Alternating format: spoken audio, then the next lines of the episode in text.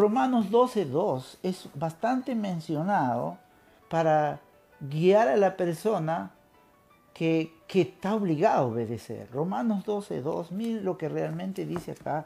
Romanos 12.2. Vamos a Romanos 12.2. Otra vez Romanos 12.2 habla de la transformación. Y acabamos de ver en 2 Corintios cómo la persona es transformada. Romanos 12.2 dice, no os conforméis a este siglo. Dice, sino transformaos por medio de la renovación de vuestro entendimiento, dice. ¿Para qué? ¿Para que impresionemos a los demás? Porque se trata de impresionar a otros cuán obediente soy yo. ¿De eso se trata? Se trata, el Evangelio se trata de mí o se trata de Él. Se trata que sea glorificado Él o yo. Mire lo que dice acá, para que comprobemos cuál sea la buena voluntad de Dios, agradable y perfecta. Dice acá, no os conforméis a este siglo, sino transformaos, dice que dice, por medio de la renovación de vuestro entendimiento. ¿No es cierto? Dice acá, para que seamos transformados, dice acá, por medio de la renovación de vuestro entendimiento. Ahora, cuando él dice acá, siendo transformados, ¿cómo dice Corintios que vamos a ser transformados? Vamos a, transformar, a ser transformados por la, por la interpretación caprichosa de alguien que puede tomar algunos versículos porque le conviene que la gente a veces se habla de obediencia, de fidelidad al hombre de Dios. Se, habla de la honra al hombre de Dios. Sí, eso es verdad, sí enseña la palabra de Dios. Pero eso no puede ser un fruto de la carne. Eso no puede ser porque otro hombre lo demanda. Porque entonces estaríamos hablando solamente de un obrar humano.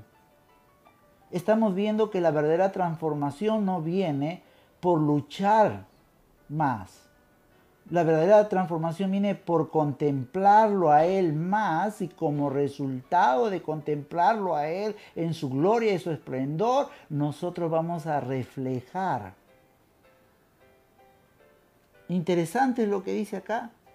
¿Qué es lo que vamos a, e, este, qué es lo que va a suceder acá? Nuestro entendimiento, o sea, nuestro entendimiento va a ser nuestro entendimiento va a ser aclarado cuando nosotros podemos ver a Jesucristo en toda la escritura. Porque a quien vamos a admirar es a Él. Yo no voy a admirar lo que otros digan de mí. Yo voy a admirarlo a Él. Porque Él es el admirable. Él es el que tiene el amor, dice, sobrepasa todo entendimiento.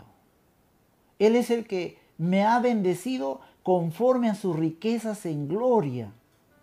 Él es el que se hizo hombre en esta tierra. Y Él es el que pudo manifestar su bondad, su amor para la gente, su compasión.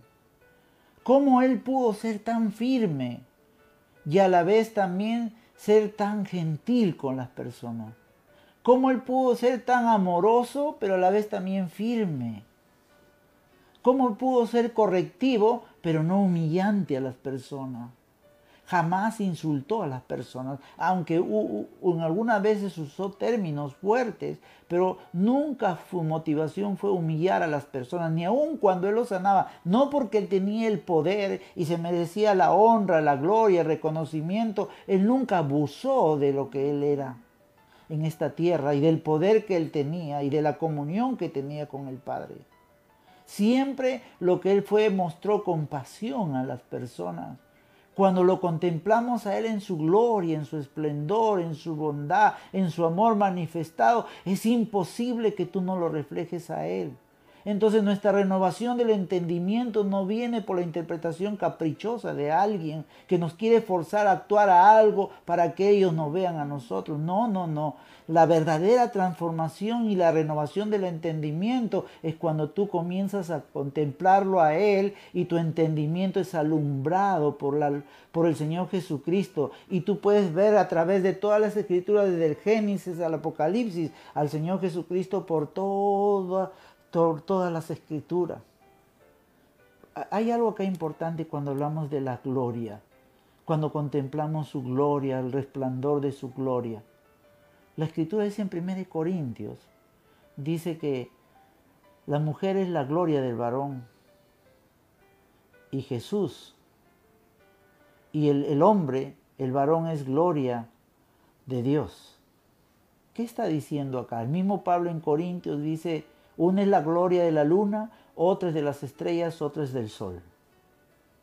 El sol tiene luz propia, la luna y las estrellas no.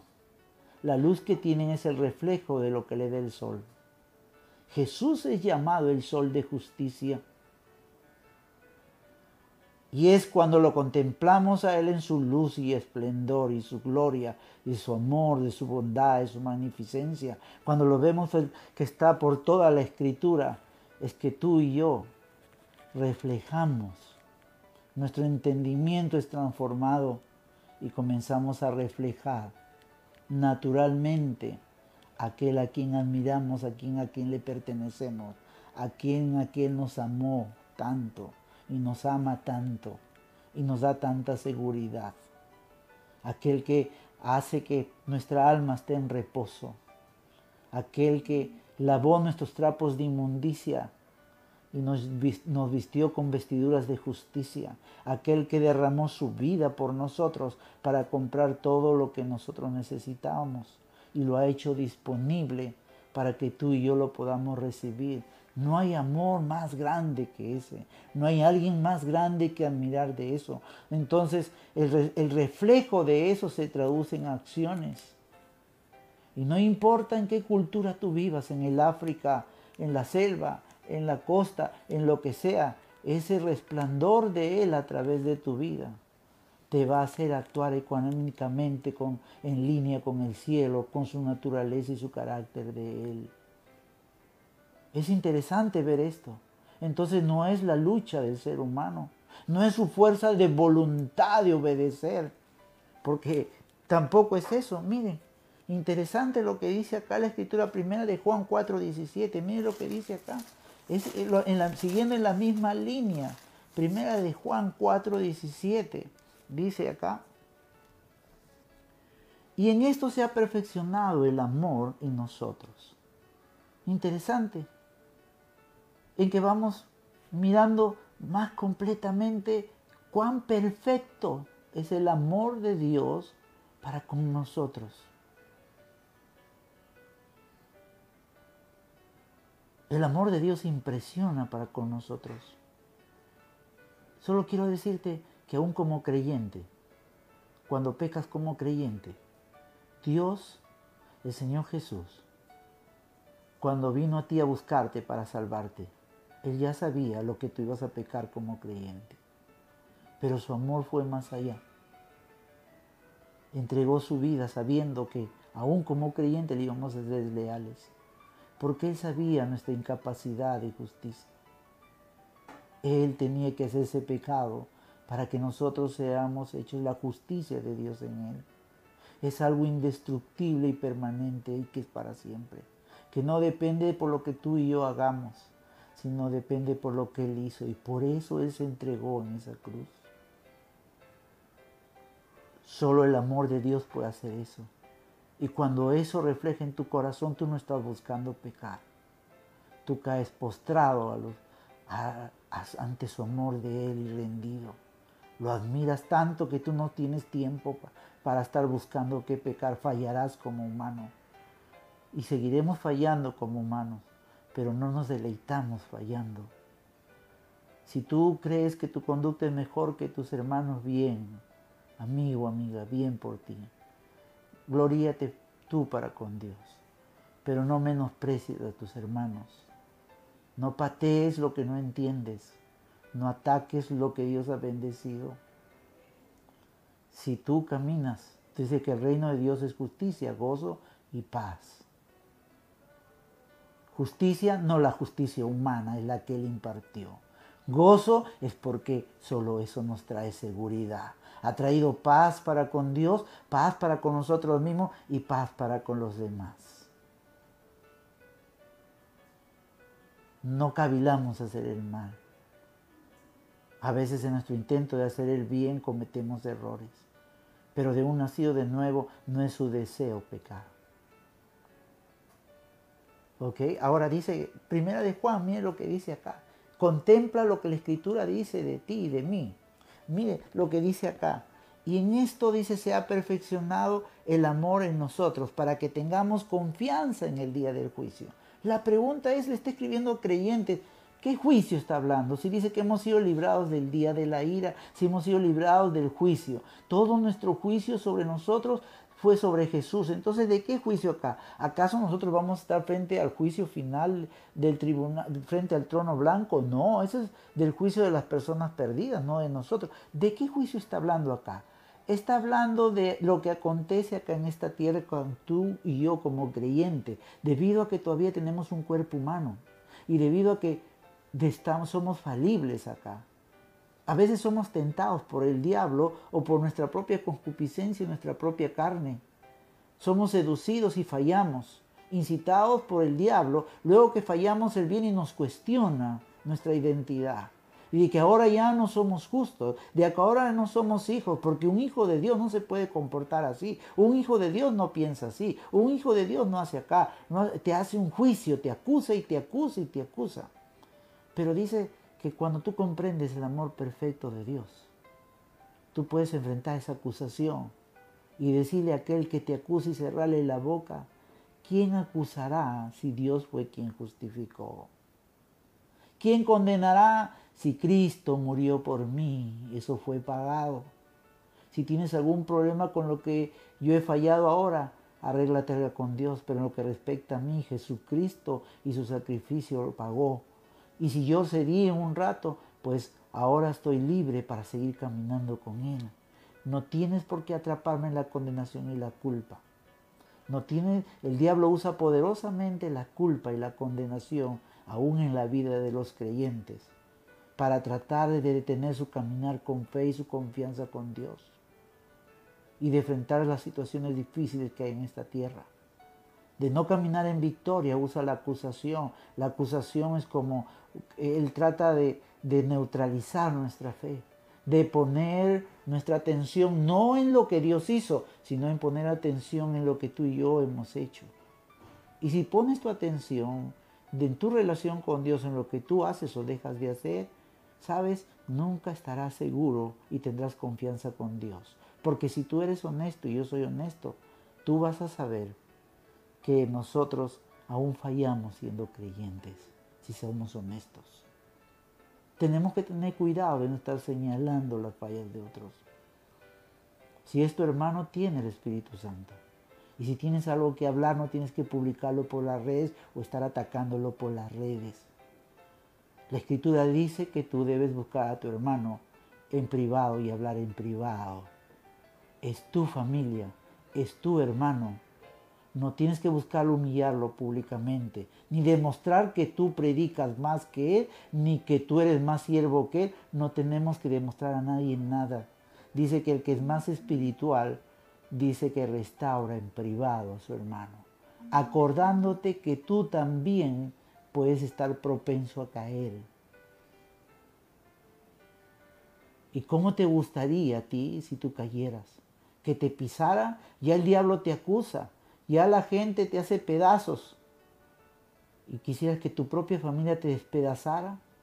¿O quisieras que alguien viniera con amor, con misericordia, a levantarte? Bueno, nuestro Dios siempre fue así. Siempre será así. El que es guiado por el Espíritu de Dios hace así.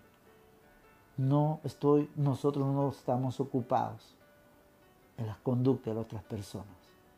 Estamos ocupados en mostrar la gloria de Cristo, el resplandor de su gloria, lo maravilloso de su amor, de su bondad, de lo que Él hizo en la cruz del Calvario y lo que es hecho disponible para toda la humanidad. En eso estamos ocupados, porque el Evangelio no es la debilidad de las personas, es el poder de Dios para salvación a todo aquel que cree.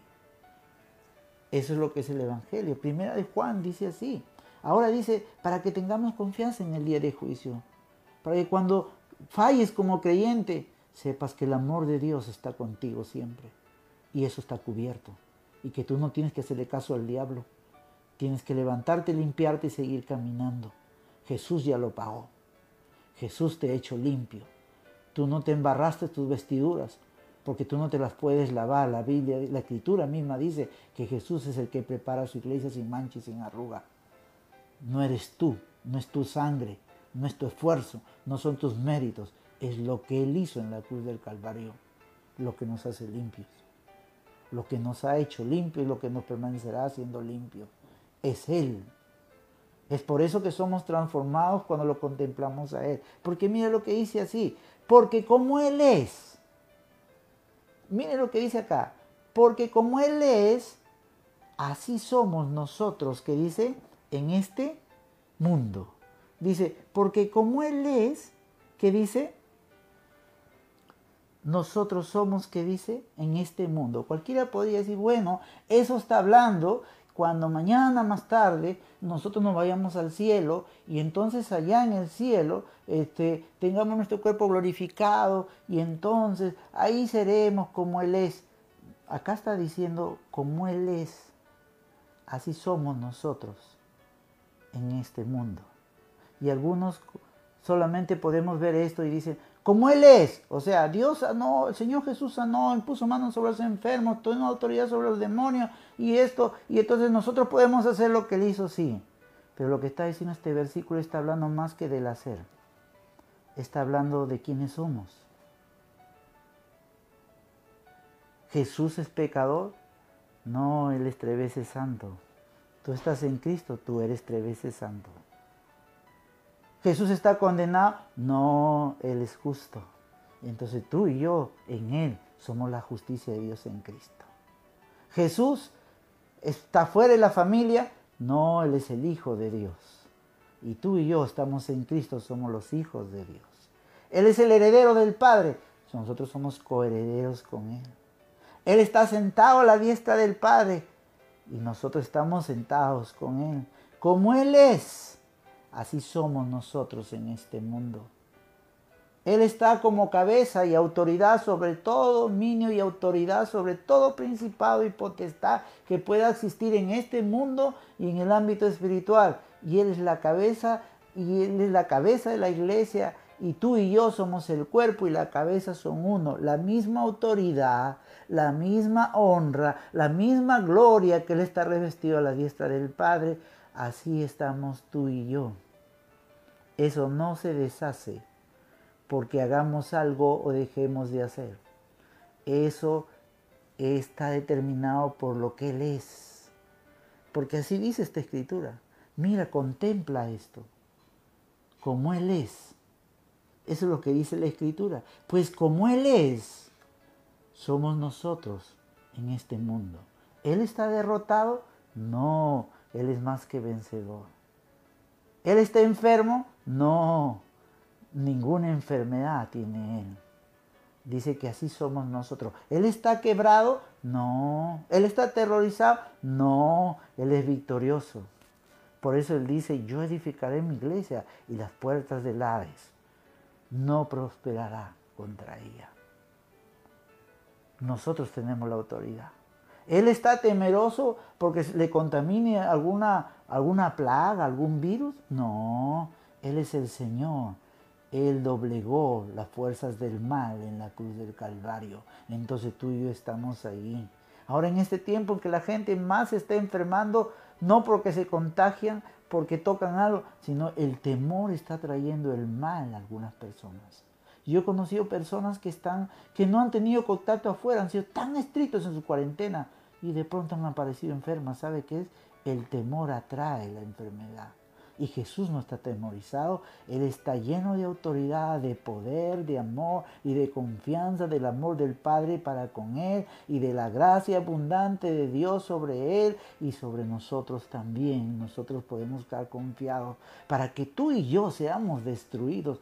Jesús tiene que ser destruido y eso es imposible porque Él está por, medio, está por encima de todo.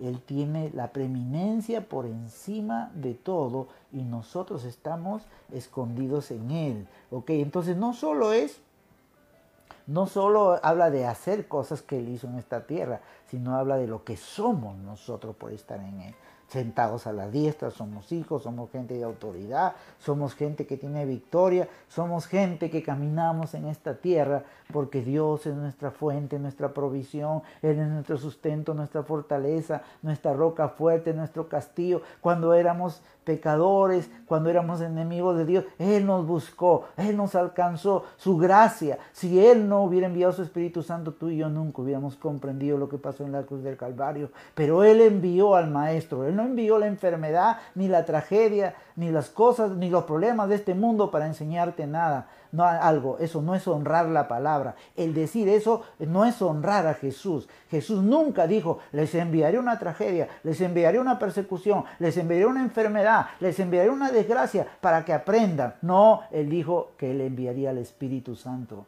Dejemos de hablar tonterías que la palabra de Dios nos dice. Lo siento, pero es fuerte. Estoy cansado de escuchar que calumnian a mi Padre. Estoy cansado de, que no, no prediquemos lo que Jesucristo dice, lo que es la Escritura. Él nunca, nunca, nunca le puso una enfermedad cuando estuvo aquí en esta tierra a las personas. Él estaba lleno de compasión. Dice, de Él tomamos gracia sobre gracia. Él se derramó en su favor inmerecido para con la gente. Y para con todos ellos, Él se puso firme con la gente religiosa, que se apoyaba en su propia justicia, que estaban tan inflados de orgullo, que eran mejores que los demás, porque por su propio mérito y no reconocían que necesitaban del amor, de la gracia, del sacrificio de Él en la cruz del Calvario. Y por eso Él se puso firme, no porque lo despreciaba, sino porque quería llamar su atención, porque estaba en una posición peligrosa, les podía costar la eternidad. Y Él los quería para, para estar con Él. No hay cosa que más disfrute nuestro Padre y de Jesucristo y del Espíritu Santo cuando nosotros los hijos recibimos lo que por gracia se nos dio, lo que por lo que pagó Jesucristo. Y tú recibiste la victoria, tú recibiste la abundancia, la provisión, la sanidad, el poder, el nombre de Jesús, su palabra. El diablo debe estar aterrorizado porque hablamos de estas cosas, porque lo desenmascaramos no predicamos un evangelio diferente, es el que dice la escritura. Chequea lo que dice la escritura, lo que Jesús hizo en esta tierra, cómo Él trató con el ser humano. Fueron los religiosos que andaban juzgando la conducta de otras personas, que se sintieron intimidados por alguien que amaba a la gente y lo acusaron que él comía con pecadores, que él se sentaba con prostitutas, que él este, se sentaba con bebedores. Porque si este fuera el Hijo de Dios, ¿qué se va a pegar con esa gente? Como que si su propia justicia, su orgullo manifestaba su justicia propia y eran arrogantes. Somos lo que somos. Tenemos lo que tenemos y podemos hacer por lo que Jesucristo hizo por nosotros. Es por pura gracia de su bondad y su amor y su misericordia para con nosotros. Y no tenemos de qué jactarnos.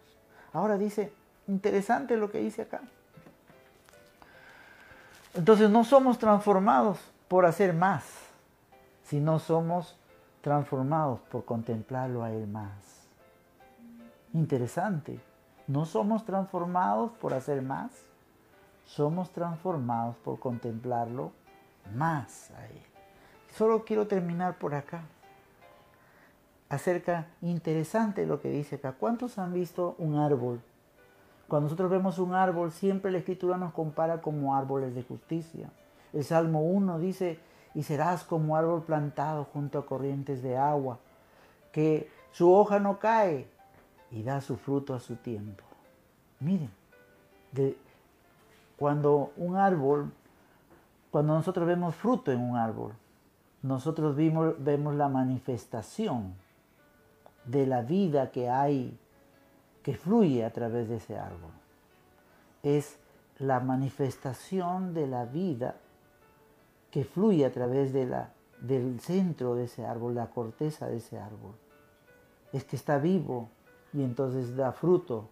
El árbol no puja para dar fruto. El árbol no necesita que los de afuera le peguen o lo exijan para que dé fruto. No, el árbol solamente está, sus raíces son alimentadas, sus raíces son nutridas y toma sus nutrientes interiormente y el fruto sale naturalmente. Ahora le pongo este ejemplo para contemplar dos cosas acá que se habla, que habla la escritura. Gálatas capítulo 5, versículo 19. Gálatas 5, 19 dice acá, mire, mire lo que dice acá. Dice, y manifiestas son las sombras, dice acá, manifiestas son, dice, manifiestas son las obras de la, de la, dice, manifiestas son las obras de la carne, dice acá. Ahora, piense, cuando habla del accionar de la carne, lo habla de obras. ¿No? ¿Qué, qué dice acá? Y luego dice acá, cuando habla, hace un contraste entre lo que son las obras de la carne y después llama el fruto del Espíritu. ¿Qué son las obras de la carne? Son el esfuerzo externo, son, son la fuerza que viene del lado caído del ser humano, de algo externo. No es el resultado de una vida, es algo externo. Manifiestas son las obras de la carne. Ahora piense, y pero cuando dice Gálatas 5:22, él habla más el fruto del Espíritu. ¿Qué está hablando acá el fruto del Espíritu? Dice que es amor, gozo, paciencia, benignidad y bondad. ¿De qué está hablando acá? De la manifestación de la vida de Dios a través de un creyente. No es el esfuerzo de una carne. ¿Sabe de dónde toma el nutriente este árbol que Dios nos compara como árboles de justicia, como árboles plantados? ¿De dónde tomamos nuestros nutrientes? De contemplarlo a Él más. Gracia y paso sean multiplicadas en el conocimiento de nuestro Dios y Señor Jesucristo. Cuanto más lo contemplamos a Él en su esplendor en su amor, en su bondad, en su benignidad. Es inevitable que esa vida de Él se manifieste a través de nosotros. Entonces la obediencia no es provocada, es un fruto. Es muy interesante esto. Es muy interesante. Entonces, concluimos. No somos transformados por luchar más o por hacer más, sino por contemplarlo a Él más. Somos ministros del nuevo pacto. Tenemos que confiar, tenemos que confiar en lo que Él ha hecho por nosotros. En cuanto a nosotros, tenemos que dejar de pensar que es por nuestra fuerza y voluntad. Es por lo que yo me esfuerzo por agradarlo a Él. No, es por contemplarlo a Él. Te pongo un ejemplo, Pedro. Pedro caminó en lo sobrenatural por contemplarlo a Él. Hay algo poderoso que pasa cuando tú lo ves a Él y lo contemplas alrededor de toda la escritura. Comienzas a vivir sobre lo, sobrenatural. La vida de Dios es liberada la vida que de Dios que está dentro de nosotros es liberada a través de nuestro cuerpo humano. Él pudo caminar. Cuando él dejó de contemplarlo se comenzó a hundir. Y dice que somos transformados por cuanto el Espíritu de Dios nos hace ver a Él. Maravillosa es la palabra de Dios. Maravilloso es nuestro Dios. ¿Quién le enseñará a nuestro Dios? La escritura dice que los que son como un niño, pero a veces nosotros tendemos a complicarlo todo y hacerlo difícil. No sé por qué tenemos esa inclinación de hacerlo difícil, cuando es tan fácil. Algo sucedió en la cruz del Calvario cuando ese ladrón, esos dos ladrones estuvieron colgados alrededor de él. Estaban en el mismo escenario, pero los dos vieron diferentes cosas. Uno contempló a Jesús como el Mesías. Contempló a Jesús en su sacrificio porque estaba haciendo. Uno recibió, otro se perdió. ¿Su vida fue cambiada ese hombre? Sí. Fue transportado su eternidad de la condenación a la salvación. El otro tuvo la misma oportunidad, pero era muy simple eso. De, ofendió su razonamiento. Se burló de Jesús porque se sintió ofendido en su razonamiento. Jesús dijo, bienaventurado aquel que no haya tropiezo en mí. Es mejor caer sobre la piedra y ser desmenuzado antes que la piedra caiga sobre ti y te despedace. Es mejor ser como un niño. Es mejor tomar como la escritura lo dice. Gracias a Dios por su amor y su bondad. Gracias, amados hermanos. Gracias. Si tú estás escuchando esto y estás, tú nunca has conocido al Señor Jesús. Nadie te habló de cuánto Él te amó a ti y qué es lo que hizo por ti en la cruz del Calvario. Él se vació por ti y por mí. Él tomó tus culpas, tomó tu condenación, tomó tu pecado y nuestros pecados sobre Él. Y Él lo pagó para que tú hoy al contemplar lo que Él hizo por ti, tú creas en tu corazón y lo confieses con tu boca como tu Señor y tu Salvador. De ahí donde estás, tú puedes invocar el nombre del Señor y decirle Jesús, yo creo en ti. Creo en quien eres que tú, quien tú dijiste que tú eras. Tú fuiste enviado para traerme salvación. Tú fuiste a la cruz por mí. Yo acepto lo que tú has hecho por mí. Yo creo que tú resucitaste entre los muertos. Yo te recibo como mi Señor y mi Salvador. Y si tú eres creyente, no dejes de mirar lo que pasó en la cruz del Calvario. No dejes de mirar a ese Cristo resucitado sentado a la diestra del Padre. Recorre la escritura mirando el esplendor de su gloria porque Él está revelado en toda la escritura. El Evangelio es Él. Sé libre de todo temor, de toda culpa y toda condenación.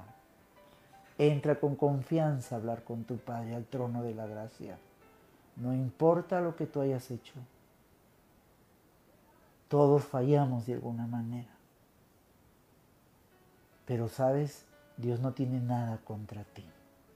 Si tú estás sufriendo una enfermedad o una escasez económica, no dejes que el diablo te ponga culpa que fue por tu culpa, por tu desobediencia, que fue porque tú no calificas para esa bendición.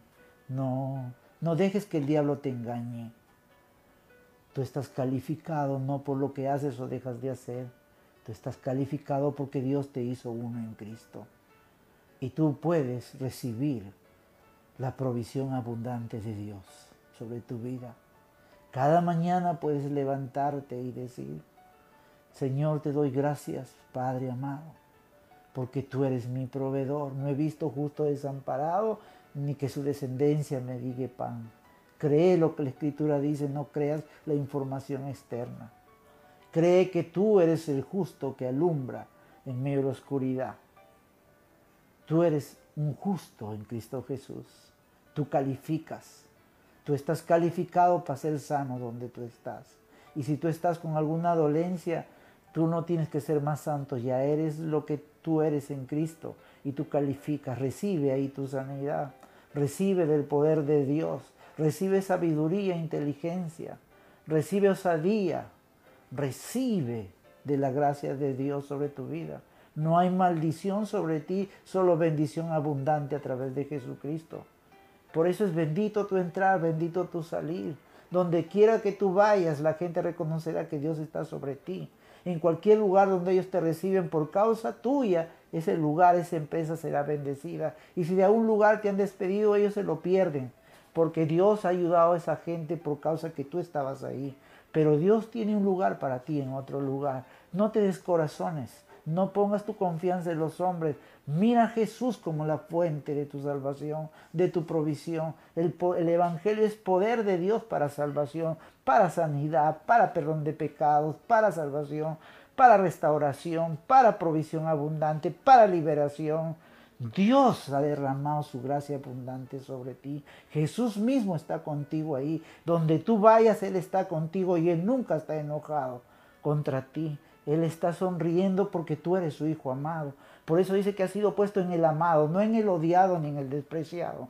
Porque Cristo es el amado de Dios y tú y yo estamos en el amado. Somos los amados de Dios.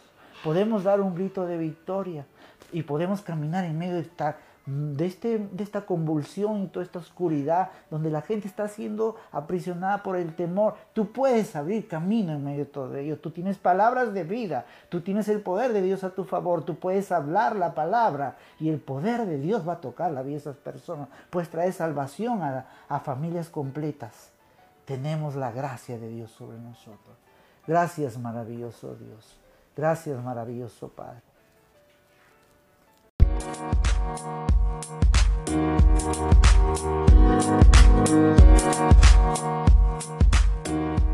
you.